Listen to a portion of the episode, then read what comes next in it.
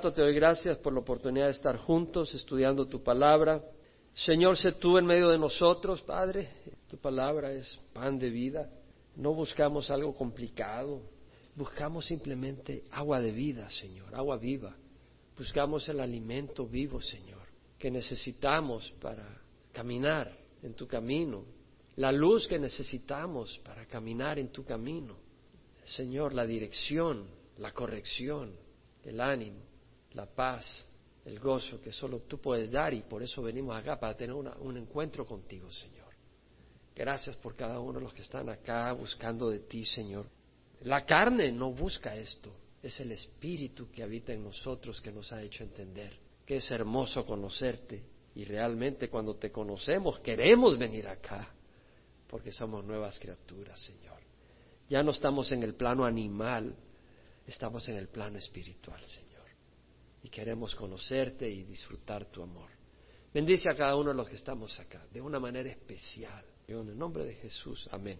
Se pueden sentar, mis hermanos. Seguimos estudiando el libro de Romanos, una bella epístola de Pablo. Siempre hago mi pequeño resumen, que es bueno, es un buen resumen de la palabra del Señor.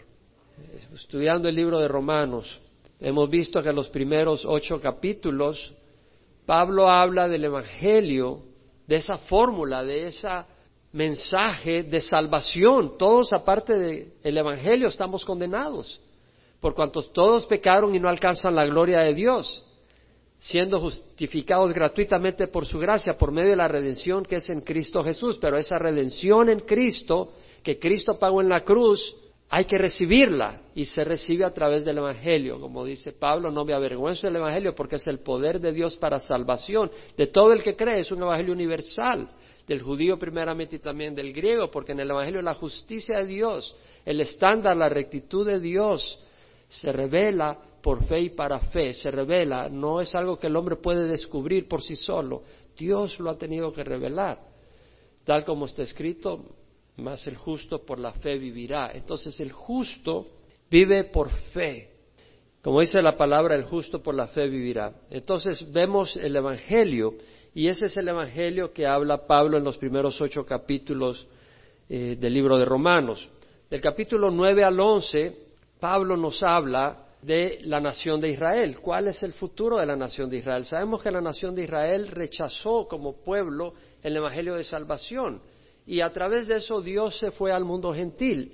Pero Dios dice, no, no he descartado a la nación de Israel. En los últimos días, la nación de Israel, Dios derramará su espíritu de gracia y de súplica sobre el pueblo de Israel y mirarán al Mesías, a quienes ellos mismos han traspasado y llorarán por él como quien llora por un hijo único, por un primogénito.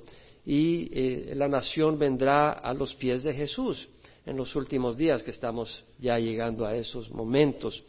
Ahora, en el capítulo 12 al capítulo 14, Pablo nos habla entonces, habiéndonos dado ese evangelio, nos da esa invitación a caminar pues ya como criaturas nuevas, como criaturas redimidas, no como hijos de la oscuridad, eh, sino como hijos de la luz. Y nos dice, por consiguiente, hermanos, os ruego por las misericordias de Dios, en el capítulo 12 empieza así, os ruego por la misericordia de Dios que presentéis vuestros cuerpos como sacrificios vivos y santos aceptables a Dios, que es vuestro culto racional.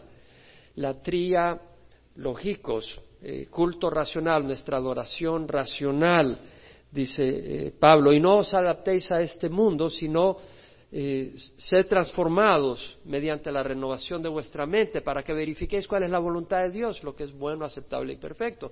Entonces Pablo nos dice, ok, ahora que nosotros conocemos al Señor, vamos a vivir una vida distinta. Y bueno, venimos del mundo, entonces hay mucho trabajo que tiene que hacer el Señor y ese trabajo consiste en transformar nuestras mentes. Y esa mente va a ser transformada a través de la palabra de Dios. Y por eso leemos la palabra del Señor y Pablo nos enseña a través de esa palabra qué es una manera de pensar que agrada a Dios, qué es una manera de pensar que refleja a la persona que está siendo apartada para Dios y consagrada para los propósitos de Dios. Y esa manera es expresada en un comportamiento. Y lo vemos en el versículo 9, por ejemplo, capítulo 12, versículo 9, Pablo dice, el amor sea sin hipocresía, aborreciendo lo malo, apegándoos a lo bueno. Nos dice, bueno, el amor del cristiano no debe ser fingido, debe ser sincero.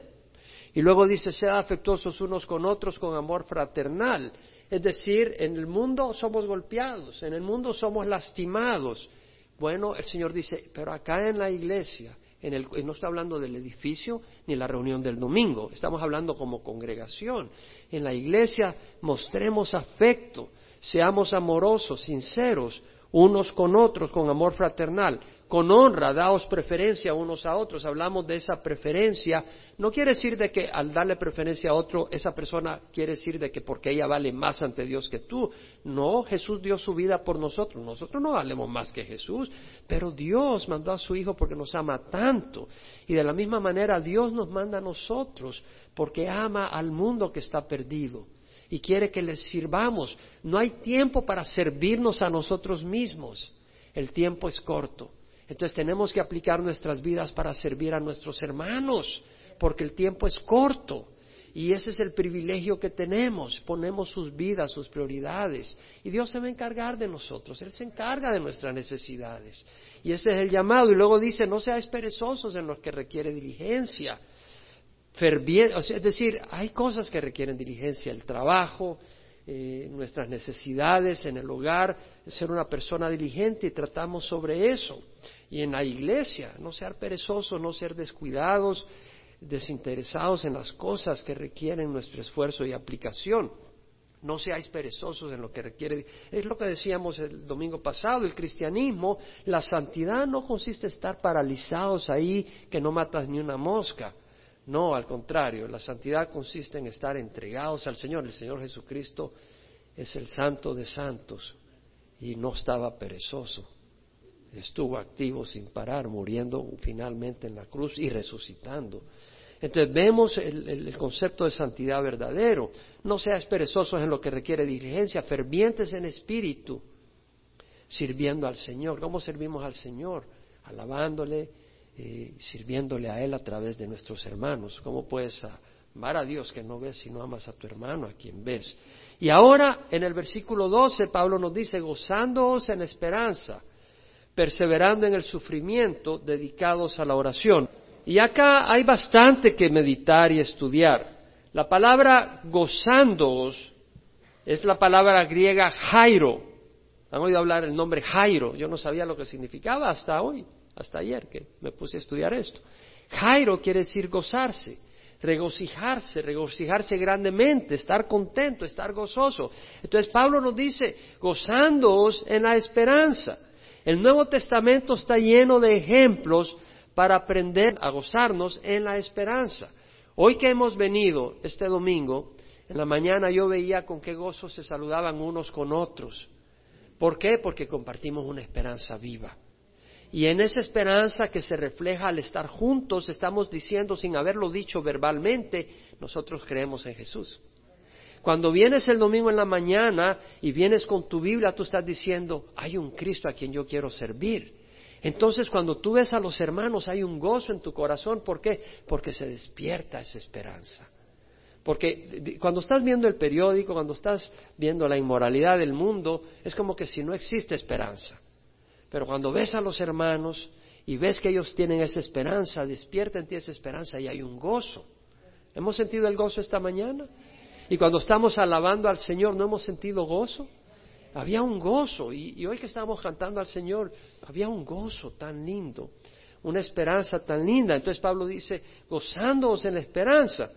En Primera de Pedro, si vas a Primera de Pedro capítulo 1, versículo 3 al 6, Pedro dice, bendito sea el Dios y Padre de nuestro Señor Jesucristo quien según su gran misericordia, nuestro Dios es un Dios misericordioso, quien según su gran misericordia nos ha hecho nacer de nuevo a una esperanza viva mediante la resurrección de Jesucristo de entre los muertos. Es decir, tenemos una esperanza viva.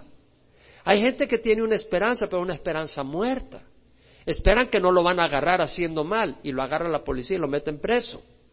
O esperan que la esposa no se va a dar cuenta que está cometiendo infidelidad, pero cuando se muera, Dios lo va a traer a cuentas.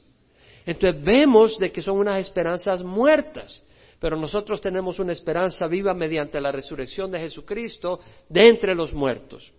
Y Pedro dice, para obtener una herencia incorruptible, inmaculada, que no se marchitará, reservada en los cielos para vosotros.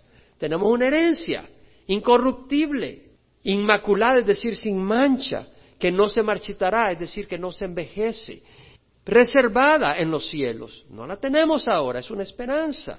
Sois protegidos por el poder de Dios mediante la fe. Es decir, nosotros necesitamos esa fe en lo que viene, porque si nosotros no ponemos la fe en lo que viene, esa esperanza se acaba y somos destruidos. Sin esperanza no, hay, no vamos a caminar con Dios. Tenemos que caminar con Dios porque tenemos esa esperanza que Él un día viene por nosotros y vamos a ser remunerados y bendecidos los que estamos siendo fieles a Él. Por eso dice, sois protegidos por el poder de Dios mediante la fe para la salvación que está siendo preparada para ser revelada en el último tiempo, en lo cual os regocijáis grandemente, aunque ahora por un poco de tiempo, si es necesario, seas afligido con diversas pruebas. Entendemos que Pedro está hablando de una esperanza viva, de una herencia incorruptible, inmaculada, reservada en los cielos para nosotros, en lo cual nos regocijamos grandemente. Entonces nos vamos a regocijar en esa esperanza, aunque ahora si es necesario, dice Pedro, seáis afligidos con diversas pruebas. Entonces, vamos a tener dificultades, vamos a ser afligidos con diversas pruebas, son necesarias, porque si no son necesarias el Señor no nos va a permitir sufrirlas pero son necesarias, podemos creer la palabra de Dios. Ahora, hay muchas dificultades en este mundo y vamos a sufrir muchas pruebas, unas por la maldición del pecado en el Edén, y a raíz de eso vino la enfermedad. A raíz de eso hay catástrofes naturales, tormentas, inundaciones, y los cristianos no estamos exentos de sufrir esas consecuencias. ¿Por qué? Porque si, si los cristianos estaríamos exentos, la gente fingiría ser cristiano simple y sencillamente para evitar las consecuencias y las enfermedades. Pero el Señor permite todas esas cosas para que el cristiano pueda decir, pero yo tengo una esperanza viva que va más allá de mi salud. Tengo una esperanza viva que va más allá que si se me cae o no se me cae la casa. Tengo una esperanza viva porque tengo una casa reservada en los cielos, una mansión. Entonces vemos eso. En este tiempo, en este mundo, para tener trabajo se pasa trabajo se pasa trabajo para ganar el alimento y el techo. Se requiere mucho esfuerzo para sobrevivir. ¿Quién dice amén? Ahí estás que para juntar el dinero, para pagar la luz, para pagar el gas, eh, para pagar los taxes, para esto, para el otro. Pero es temporal y pasajero.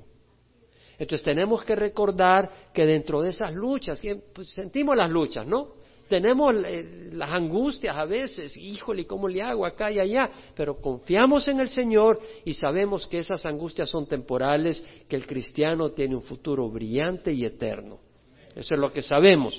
Ahora, también van a haber luchas. Por eso eh, Pablo nos dice, regocijándonos en esperanza, en la esperanza. Van a haber luchas por ser cristiano. Si eres cristiano de veras, van a haber luchas. Si no tienes luchas por ser cristiano, no eres cristiano. Porque el Señor dijo, ¿verdad? En este mundo tendréis tribulación. Él lo dijo. No hay excepción. Y en primera de Pedro 4:15, Pedro dice, si alguno sufre como cristiano, que no se avergüence, sino que como tal glorifique a Dios. Es decir, como cristiano vamos a sufrir. Pedro dice que no nos avergoncemos que no nos achiquemos, que no nos retraigamos. Si alguno sufre como cristiano, que no se avergüence, sino que como tal glorifique al Señor. El Señor Jesucristo lo dijo claramente. Él le dijo, si el mundo os odia, sabed que me ha, me ha odiado a mí antes que a vosotros. Si fuerais del mundo, el mundo amaría lo suyo. Pero porque no sois del mundo, sino que yo os escogí de entre el mundo, por eso el mundo os odia. Acordaos la palabra que os dije, un siervo no es mayor que su Señor. Si me persiguieron a mí, os perseguirán a vosotros. Si guardaron mi palabra, guardarán la vuestra. Oiga lo que dijo el, Señor Jesús. Si me persiguieron a mí, os perseguirán a vosotros. Has recibido persecución por tu caminar en Cristo. Si no la has recibido, tú no estás caminando con Cristo. En serio. Este mundo rechaza a Jesucristo. Pero en este mundo hay un pueblo que estaba en oscuridad y que ha venido a la luz. Y ese pueblo que ha venido a la luz ama al Señor, ama la luz y sigue al Señor. Pero hay un mundo, una mayoría, que no quiere nada con la luz y te va a rechazar. Jesucristo dijo, bueno, antes de hablar de lo que Jesús dijo en Mateo 5, quisiera hablar del regocijo, porque Pablo dice, regocijándoos en esperanza, quiero enfatizar un poco el regocijo. Vea Hechos, capítulo 5 del libro de Hechos, donde tenemos en el versículo 12 al 42, y no lo voy a leer todo, pero tenemos que los apóstoles estaban siendo usados poderosamente, el Señor se estaba manifestando grandemente en los primeros creyentes. Y dice en el versículo 12, por mano de los apóstoles se realizaban muchas señales y prodigios entre el pueblo, y estaban todos unánimes en el pórtico de Salomón. Pero ninguno de los demás se atrevía a juntarse con ellos, sin embargo el pueblo les tenía un gran estima. Vemos de que entendían de que era una fe para respetar, no era para jugar. Bueno, ya Ananías y Zafira habían muerto por fingir, por hipocresía, y Dios es un Dios santo. Y se estaban dando cuenta que la fe de ellos era una fe que es poderosa, pero no es una fe para manipular o para jugar con ella. Si te vas a meter debe ser en serio. Pero además esa gente estaba viviendo una vida tremenda y decía, wow, mira los milagros. Habían enfermos que llegaban y eran sanados, los llevaban en lechos y camillas y eran sanados, los de espíritu inmundo eran librados. Bueno, el sumo sacerdote en el versículo 17 leemos que él, así como los que estaban con él, es decir, los de la secta de los saduceos, se llenaron de celo y echaron mano a los apóstoles y los pusieron en la cárcel pública. En el versículo 20 leemos de que durante la noche eh, se le aparece un ángel y puesto de pie en y les dijo, id y puestos de pie en el templo, hablad al pueblo todos el mensaje de esta vida. Lo habían metido preso porque tenían celos por ellos, celos de ellos, y cuando están en la cárcel se les aparece un ángel y les dice, salgan y sigan hablando más, vayan al templo y empiecen a hablar de Jesús. O sea, no callen, les dice, el que sean perseguidos no sea motivo para que ustedes se restrinjan. Al contrario, compartan a Jesús. Y vemos de que ellos hicieron eso, lo leemos en el versículo 21. Bueno, en la mañana siguiente, el Sanedrín, el sumo sacerdote, los sacerdotes y los miembros del Sanedrín, la junta judía que gobernaba los asuntos civiles y religiosos, mandó a llamar a, a los apóstoles y no los encontraron en la cárcel, estaban libres. Y no solo estaban libres, llegaron a decirle, no, mira, los que, los que metieron presos están ahí en el templo predicando. Y los llamaron y le dijeron, ¿por qué predican el nombre de Jesús? ¿Por qué nos echan a nosotros la culpa de su muerte y la sangre de Él? Nos la echan a, nosotros como que somos culpables y, y no pueden hablar del Señor. Y bueno, en fin, ellos terminan azotándolos y diciéndoles que no hablaran más del Señor. Y en versículo 41 versículo 40 leemos donde dice, después de llamar a los apóstoles, lo azotaron y les ordenaron que no hablaran en el nombre de Jesús. Y lo soltaron. El versículo 41 leemos que dice, salieron de la presencia del concilio regocijándose de que hubieran sido tenidos por dignos de padecer afrenta por su nombre. Regocijándose. Entonces vemos que Pablo nos dice, regocijándonos en la esperanza. Ellos no se regocijaron de que estaban sangrando, ellos no se regocijaron de, que está bien, yo quiero sangrar, yo quiero morir. No, ellos estaban regocijando que habían sido dignos de ser identificados con Jesús. Ellos estaban viendo lo que otros no veían. Ellos veían que su sufrimiento estaba atado a su fidelidad con Dios y que Dios los amaba y que Dios estaba viendo el sacrificio de ellos y que Dios un día los iba a remunerar que ellos estaban sufriendo por Jesucristo y que eso iba a mostrar la veracidad del Evangelio que ellos estaban compartiendo. Entonces vemos que ellos pudieron gozarse. Ahora, una de las cosas que ocurre, a nuestro Señor Jesucristo le acusaron de cosas falsas y a los apóstoles los acusaron de cosas falsas. Ellos hablaron la verdad con intensidad. De hecho, si tú te das cuenta, en el versículo 27 del capítulo 5, Cuando los trajeron, los pusieron ante el concilio y el sumo sacerdote les interrogó diciendo, os dimos órdenes estrictas de no continuar enseñando en este nombre. Y he aquí habéis llenado a Jerusalén con vuestras enseñanzas y queréis traer sobre nosotros la sangre de este hombre. En otras palabras, como que si ellos son injustos, los apóstoles, y querían calumniarlos y hacerlos ver en forma desfavorable a los líderes. Pero ellos estaban predicando la verdad. Y respondiendo Pedro y los apóstoles dijeron, debemos obedecer a Dios antes que a los hombres. El Dios de nuestros padres resucitó a Jesús, a quien vosotros habéis matado, colgándole en una cruz. A este Dios exaltó a su diestra como príncipe y salvador, para dar arrepentimiento a Israel y perdón de pecados. Y nosotros somos testigos de estas cosas y también el Espíritu Santo, el cual Dios ha dado a los que le obedecen. Entonces vemos de que a veces cuando tú dices la verdad, a la gente no le va a gustar. Y van a empezar a, criticarte. El enemigo no va a decir, Jaime es una persona buena, por eso no queremos saber nada de él, lo tenemos hasta la coronilla. O, Jaime es una persona honesta, por eso no queremos saber nada de él, lo tengo hasta la coronilla. No, ellos te van a, o Luisa, o Pedro, o María, ellos no van a acusarte de eso, te van a calumniar de ser falso. Y espero que sea una calumnia falsa, que no sea realmente doble, doble vida. ¿Sí me explico? Porque si tú estás diciendo una cosa y viviendo otra, es, es una doblez, una hipocresía.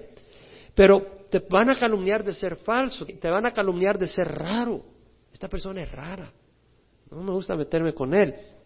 Te van a calumniar de no amar a tus compañeros, a tus familiares, porque no te echas tus tragos con ellos porque has llegado y con amor les has compartido, pero ellos insisten de que vayas y pases todo el tiempo con ellos en sus fiestas y todo. Y tú dices, pero si aquí no hay nada productivo. Y vas en algunas ocasiones, pero no pasas todo el tiempo con ellos.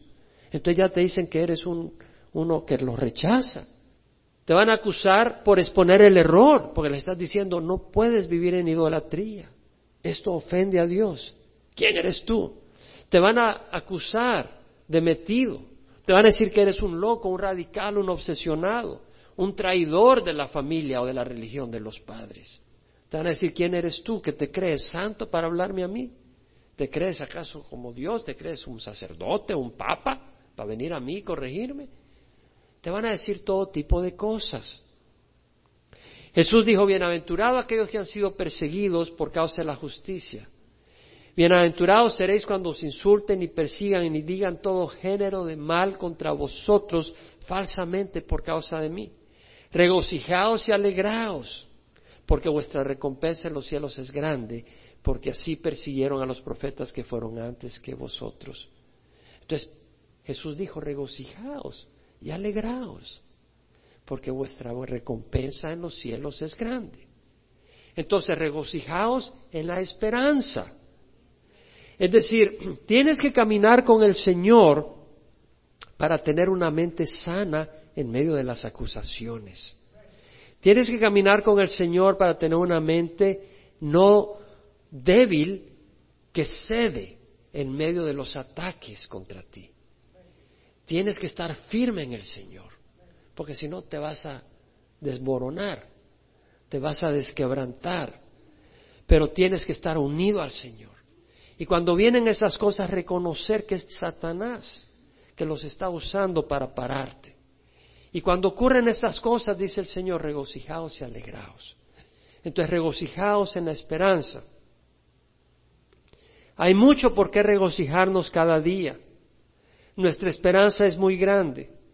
En Mateo 2.10 leemos que cuando los magos de Oriente vieron la estrella, se regocijaron sobremanera con gran alegría. ¿Por qué? Iban a ver al Mesías. La estrella, al verla, dijeron, ahí está, ahí está el Mesías. Tenían el gozo, la anticipación de que iban a ver a su rey, al rey de Israel, al que habían venido a buscar desde muy lejos. ¿Y nosotros? ¿No estamos cerca de ver al Mesías? ¿No deberíamos de regocijarnos que vamos a ver al Mesías? Me puse a pensar, yo pienso, el Señor me puede llevar hoy o mañana, puede, puede ser que esté profetizando ahora y vamos a saberlo mañana o pasado, en serio. Tú no sabes. Gloria al Señor, aunque yo quiero seguirle sirviendo hace un tiempo. Pero yo ya estoy llegando casi a los 60. No creo que me falten 30 años más, yo creo que me faltan menos. Pero cuando se cumplan esos años, yo voy a ver a Jesús. Me puse a pensar, en menos de 30 años yo voy a ver a Jesús. ¡Wow!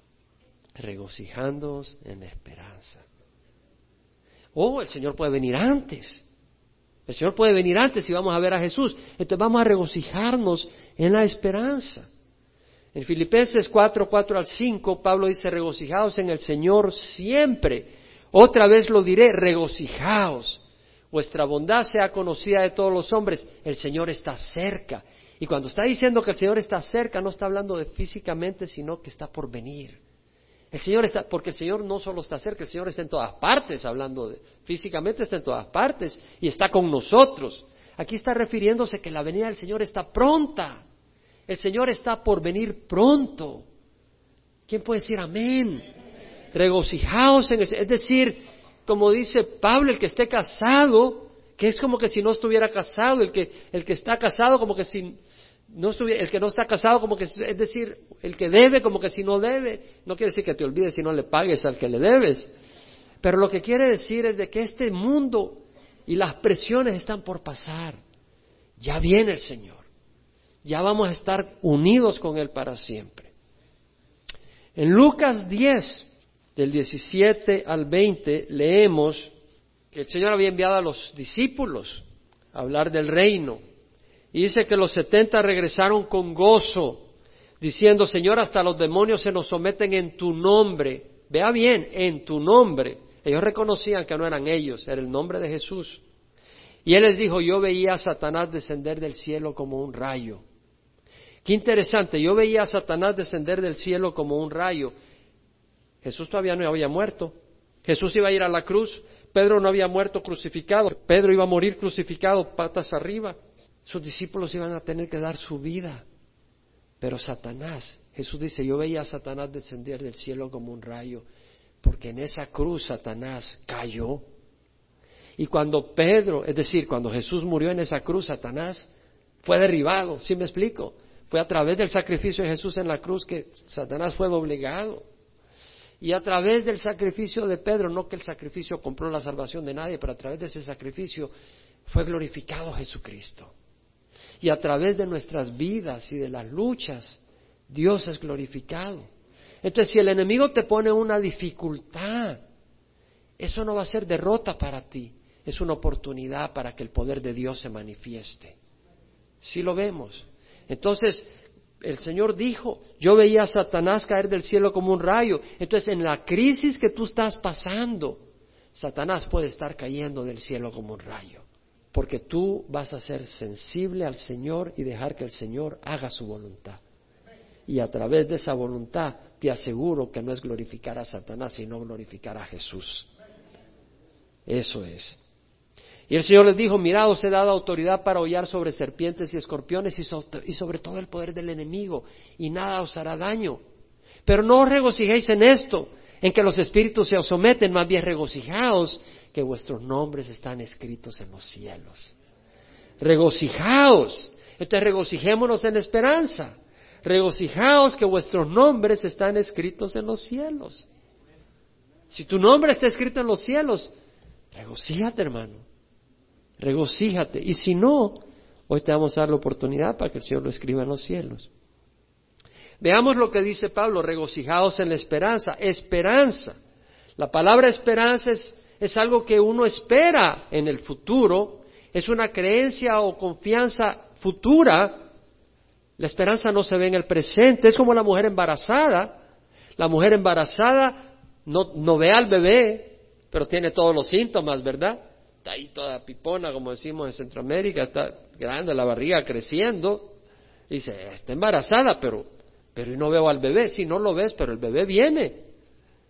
Y al cabo de los nueve meses, esa madre va a poder abrazar a ese bebé que no ha visto, solo ha tenido los síntomas, pero no lo ha visto, pero tiene la esperanza que un día lo va a abrazar y lo va a tener en sus brazos. Así nosotros no vemos al Señor, pero tenemos los síntomas, hemos recibido al Espíritu Santo. Tenemos los síntomas, viniste a la iglesia hoy. Te aseguro que no fue de la carne que dijiste, yo, a mí me encanta levantarme tempranito el domingo y ir a poner sillas. No, si te encanta es porque tienes el Espíritu Santo, porque de ti no hubiera nacido eso. Pero si alguno está en Cristo, nueva criatura es. Entonces tienes los síntomas de que eres una nueva criatura. ¿Te gusta oír la palabra del Señor? Ahí estás diciendo amén. Si no tuvieras el Espíritu Santo, te aseguro que no estarías diciendo amén. Pero estás diciendo amén porque tienes al Espíritu Santo y tu Espíritu se goza y dice sí, sí. ¿Por qué? Porque el Espíritu Santo está en ti. Entonces vemos de que tenemos los síntomas, tenemos la esperanza que un día vamos a ver a Jesús. Podemos gozarnos en la esperanza como el que se alegra cuando le dicen te vamos a dar horas extras para que trabajes y está, y dice, qué bueno, porque al final del mes voy a tener más dinero para pagar la refri que necesito comprar o las llantas que necesito comprar. No las tienes todavía, pero tienes la esperanza. Para gozarnos de la esperanza debemos poner los ojos en el futuro, en las promesas de Dios. Para eso hay que conocerlas, para eso hay que recordarlas frecuentemente. Para eso leemos la palabra, para eso meditamos, para eso memorizamos la escritura, para eso nos congregamos, para eso escuchamos alabanzas y las cantamos. No puedes gozarte en la esperanza, óyeme bien, si tus ojos están en las circunstancias o en el mundo que dice comamos y vivamos que mañana morimos y todo se acaba. No vas a tener los ojos en la esperanza, ni vas a vivir en esperanza si llevas la camisa que dice vivamos hoy. El momento es hoy. O solo hay una vida y hay que vivirla con gusto. Esa no es esperanza. Y hay esos pancartas y hay esas camisas que hablan de vivir la vida ahora y sacarle el jugo. Ok, vive para hoy, pero un día vas a tener que darle cuentas a Dios. Y el resultado va a ser toda la eternidad. Sé sabio. El temor a Jehová es el principio de la sabiduría. Entonces Pablo dice, perseverando en el sufrimiento, es decir, gozándoos en la esperanza, perseverando en el sufrimiento. La palabra perseverar quiere decir permanecer, continuar. ¿Quién de ustedes ahora está pasando momentos difíciles? Levanta la mano, no te avergüences. Gloria al Señor. Levanta la mano.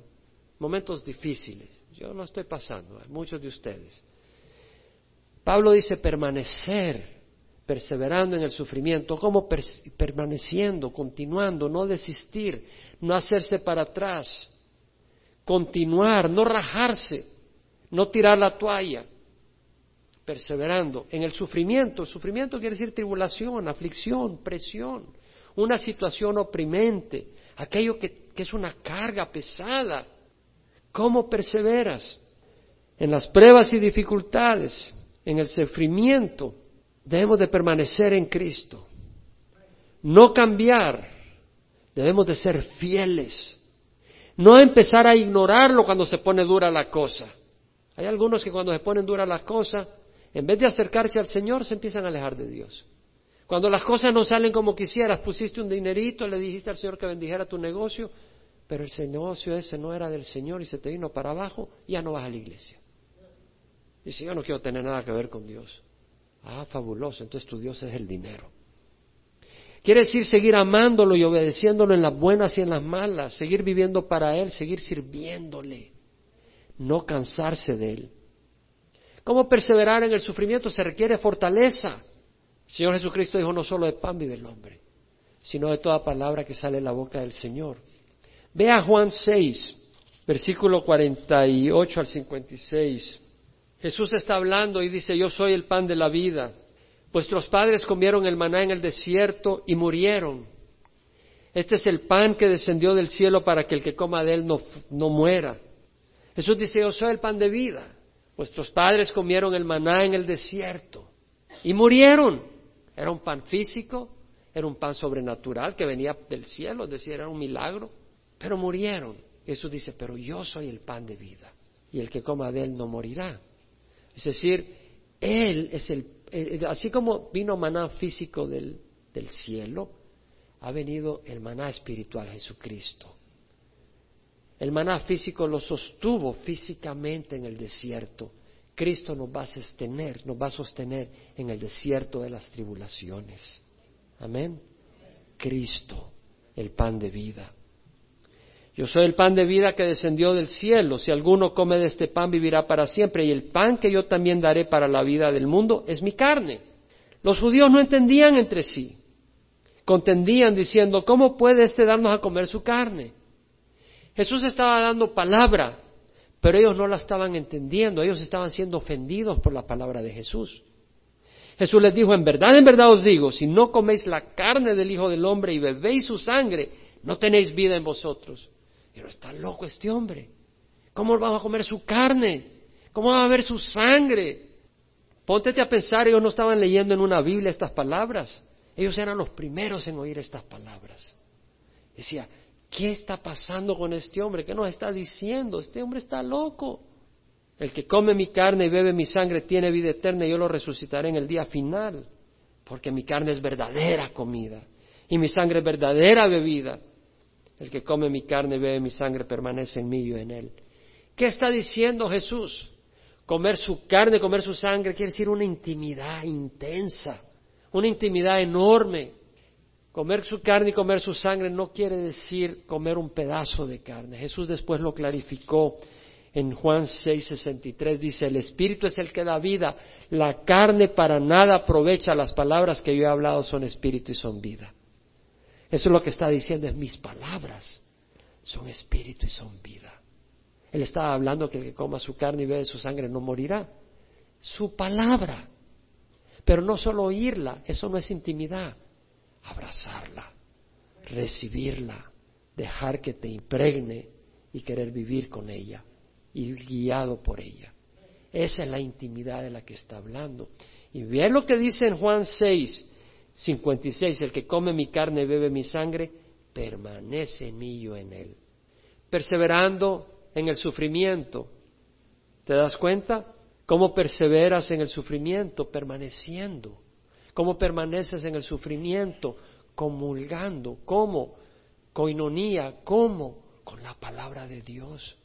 Cuando yo leo la palabra de Dios, estoy teniendo comunión con Dios.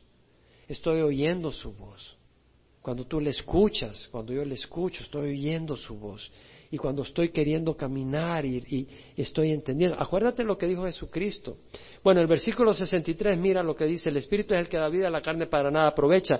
Las palabras que yo he hablado son Espíritu y son vida. Pero hay algunos de vosotros que no creéis porque Jesús sabía desde el principio quiénes eran los que no creían y quién era el que lo iba a traicionar. Y decía, por eso os he dicho que nadie puede venir a mí si no se le ha concedido, si no se lo ha concedido el Padre. Como resultado de esto, muchos de sus discípulos se apartaron y ya no andaban con él. Algunas personas van a ser ofendidas por la palabra de Dios. No, no puedes rezarle a María porque no te va a escuchar. Busca a Jesucristo. Jesús dijo, yo soy el camino, la verdad y la vida. Muchos van a ser ofendidos por eso. Dice, no puede ser. ¿Por qué no puedo hacer esto? Mira, no es que sean tus obras las que te salvan. Es lo que hizo Jesús en la cruz. No, no puede ser, no. Y insisten y rechazan. Bueno, ora para que Dios les dé entendimiento. Pero algunos van a ser ofendidos por eso y van a rechazar el Evangelio. Dice que muchos de sus discípulos se apartaron y ya, no andaban con él. Te hago una pregunta. Acuérdate lo que dijo Jesús a los judíos que habían creído en él. Si ustedes permanecen en mi palabra, son verdaderamente mis discípulos. Y conoceréis la verdad y la verdad os hará libres. El verdadero discípulo es el que permanece en la palabra de Dios. Porque permanecer en la palabra de Dios es permanecer con Jesús. Y es permanecer en Jesús. Muy importante. Ahora, Vamos a perseverar. En Romanos, como estamos leyendo, dice la palabra del Señor, perseverando en el sufrimiento. Pero quiero compartir otro elemento para perseverar en el sufrimiento. ¿Están listos? Otro elemento. Como iglesia, óyeme bien, tenemos la obligación de ayudarnos unos a otros, de no ponernos tropiezo y de orar unos por otros para perseverar. En Gálatas 6.2 Pablo dice, llevad los unos las cargas de los otros y cumplid así la ley de Cristo. El ayudándonos cuando hay cargas. Si tienes un hermano que está pasando una crisis, llámale, ora por él, ora por ella. Dile, sé que estás pasando un tiempo difícil, pero estoy orando por ti. Si hay alguien que está enfermo y lo despidieron del trabajo y encima le pasó otra cosa, mira si le puedes ayudar de alguna manera. Mira, te trae una medicina. Pero la idea es ayudarnos unos a otros, amén, para que el camino sea liviano. No va a ser liviano, va a ser siempre difícil, pero hay ánimo cuando alguien te da la mano. En 1 Tesalonicenses 3, 2 al 3 leemos que Pablo dice, enviamos a Timoteo, nuestro hermano y colaborador de Dios en el Evangelio de Cristo, para fortaleceros y alentaros respecto a vuestra fe, a fin de que nadie se inquiete por causa de estas aflicciones. La iglesia en Tesalónica estaba sufriendo persecución. Y Pablo dice, enviamos a Timoteo para fortaleceros y alentaros respecto a vuestra fe. Entonces nosotros podemos fortalecer a otro, alentar a otro a caminar en el camino del Señor. Entonces, ¿cómo vamos a perseverar en la tribulación, el sufrimiento? Ayudándonos unos a otros, con las cargas, animar, a visita a alguien que sabes que no ha venido a la iglesia, visítalo. Pastor, esa es su responsabilidad. No, esa es la responsabilidad de la iglesia. Unos a otros llamémonos, visitémonos. Otra manera para perseverar, no seas piedra de tropiezo. Usted sabe que hay gente que se va de la iglesia porque alguien es piedra de tropiezo. ¿Quién puede decir amén? No digo de esta, aunque me imagino que también en esta puede haber ocurrido. No quisiera que ocurriera. Pero a veces dentro de la misma iglesia, hermanos o hermanas, o llamados hermanos o llamados hermanas, son piedra de tropiezo a otras personas. Y la otra persona no persevera. En una de Corintios, primera carta de Pablo a los Corintios 8:13 dice, si la comida hace que mi hermano tropiece, no comeré carne jamás, para no hacer tropezar a mi hermano. ¿Te das cuenta? Es decir, Pablo dice, ten cuidado de hacer tropezar a tu hermano. Entonces tú vienes e invitas a alguien que es soltero a tu casa. Y tal vez tú tienes tu, tu esposa y la empiezas a abrazar enfrente de él, a besarla, y decirle, Hani, cómo te quiero, y el pobrecito ahí todo lánguido, solo, y, se va, y se va de tu casa no bendecido. ¿Sí me explico? No se va bendecido, dice, híjole, me siento tan solo. Entonces, ay, yo tengo una pareja tan preciosa. Algún día, algún día, tal vez si horas de rodillas, unos seis años, tal vez tienes mi suerte. Y el pobre va todo desinflado. Ten cuidado de ser de tropiezo. ¿O cómo te vistes, hermana? ¿Te vistes de una manera que eres de tropiezo para alguien? ¿O cómo te comportas al hablar con los hombres? Pues las mujeres saben que hay un atractivo, ¿verdad? Entre el hombre y la mujer. Y entonces cuando hablas tú, siendo una mujer casada, ¿eres sensual al hablar con otros hombres o eres simplemente sencilla y limpia? O le gusta o te gusta que caigan como moscas a tus pies. Y como te sientes poderosa por eso, ahí estás con toda la sensualidad posible. No seas así. O tú, varón, pones programas de televisión y películas que llevas a tu casa y tus hijos adolescentes viendo eso, está siendo de tropiezo para ellos. O cómo manejas tu mirada hacia otras mujeres, padre y luego esperas que tus hijos sean santos en su caminar. O tal vez no te importa, porque tal vez tú no tienes un temor santo de Dios. O con qué amigos te juntas familia. Te reúnes con otras familias no para hacer luz, sino para disfrutar sus cervezas y su tiempo y todo está muy suave. Tus hijos van a ver la hipocresía de tu vida. No esperes que ellos caminen en rectitud. Eres una piedra de tropiezo para ellos y vas a lamentarlo grandemente. Si pasas hablando de dinero y metas materiales, eres una piedra de tropiezo para tus hijos, para tu esposa o para tu esposo. Si pasas hablando de ropa y apariencias, eres tropiezo para otros. Les estás mostrando que ese es un ídolo al que tú abrazas y vas a hacer que otros caigan. Si eres negligente en las obras de Dios, si no estimas las cosas de Dios, si eres inconsistente para venir a la iglesia y quieres que tus hijos se mantengan rectos y limpios, la religión que tú estás viviendo no mantiene a nadie recto ni limpio, una vivencia real con Cristo. Y eso se ve cuando hay una consistencia en tu caminar con Cristo. En Colosenses 4:12 Pablo dice, Pafras, que es uno de vosotros, siervo de Jesucristo, os envía saludos siempre, esforzándose intensamente a favor vuestro en sus oraciones, para que estéis firmes, perfectos y completamente seguros en toda la voluntad de Dios. Epafras oraba para que la iglesia estuviera firme. Entonces el orar por otros hermanos, oran por su pastor, que Dios lo mantenga firme Usted no cree que yo estoy parado en el Señor y estoy caminando con el Señor. Pero eso es por la misericordia de Dios. Guárdenme sus oraciones, así como yo los guardo en mis oraciones. Oremos unos por otros, no nos confundamos. Necesitamos, y no tengo ninguna intención de caer, pero sin el Señor caemos. Oremos unos por otros para perseverar en el sufrimiento. ¿Usted sabe que Jesús oró por Pedro para que la fe no le fallara? Simón, Simón, mira que Satanás os ha reclamado para zarandearos como a trigo. ¿Tú crees que Satanás no quiere zarandearte como a trigo? Y en algunas ocasiones el Señor lo va a permitir. En algunas ocasiones lo permite. Pero el Señor no lo va a hacer sin antes orar por ti. Y Él dice, pero yo he rogado por ti para que tu fe no falle y tú una vez hayas regresado, fortalece a tus hermanos. Pedro negó a Jesucristo, pero su fe no le falló. Es decir, él falló en ese momento, pero cuando Jesús lo volteó a ver, ¿qué hizo? Lloró, arrepentido. Lloró arrepentido. Y cuando estaban reunidos ese domingo, ahí estaba Pedro con ellos. De hecho, Jesús le dijo, yo he orado por ti para que una vez hayas regresado, fortalece a tus hermanos. Yo creo que Pedro fue clave una vez arrepentido a decirles, el Señor me lo dijo. Y él también dijo que va a resucitar. Esperemos. No nos desmandemos. Esperemos. Y ahí estaban todos esperando. Dedicados a la oración. Ese es el otro punto al que nos trae la palabra.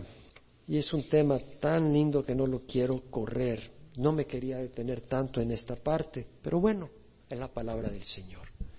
Lo que falta de ese versículo es bien especial. Gozándonos en esperanza, perseverando en el sufrimiento, dedicados a la oración. Si alguien no ha recibido a Jesucristo en su corazón, esta es una linda oportunidad para recibirlo. Yo te invito a que lo recibas si nos ves por internet, si estás en el salón familiar o si estás acá. Ahí donde estás. Recibir al Señor quiere decir pedir que Jesús entre a dirigir tu vida, a guiarla, a estar dispuesto a seguirle, a reconocer que Él merece dirigir tu vida porque Él es Señor de señores. Y Él nos ama, Él es el buen pastor. Y si tú quieres que Él te libre de tal vez las drogas, el alcohol, la lujuria, la idolatría, Él tiene poder. Él tiene poder. Él tiene poder para cambiarnos y sanarnos. Y esas pasiones a veces descontroladas que te guían, Dios las puede romper. De manera que ya no sean tu Señor, sino que seas tu Señor, bajo el poderío del Señor de esas pasiones. ¿Tú quieres a Jesús en tu corazón? Parémonos todos, cierra los ojos. Si tú quieres que Jesús entre en tu vida, y dirija tu vida. Recíbelo ahora. En la cruz Él pagó por, con su sangre para que puedas recibirlo. Pagó por tus pecados y Él vive, resucitó. Ahí donde estás, ora conmigo si ese es tu deseo y Él te libra de la condenación eterna. Ora conmigo, Padre Santo, te ruego perdón por mis pecados. Hoy recibo a Jesús en mi corazón entra en mi corazón. Dame tu Santo Espíritu. Pagaste Jesús en la cruz para liberarme. Libérame, Señor, del pecado y dame poder para servirte y caminar en rectitud. Gracias, Señor, porque tú eres fiel. Gracias que tú eres bueno. Hoy te doy mi vida, tal como está, hecha pedazos pero te la doy. Tú restaurame. Me entrego a ti en nombre de Jesús. Amén. Si tú has orado, el Señor es fiel. El Señor va a hacer la obra.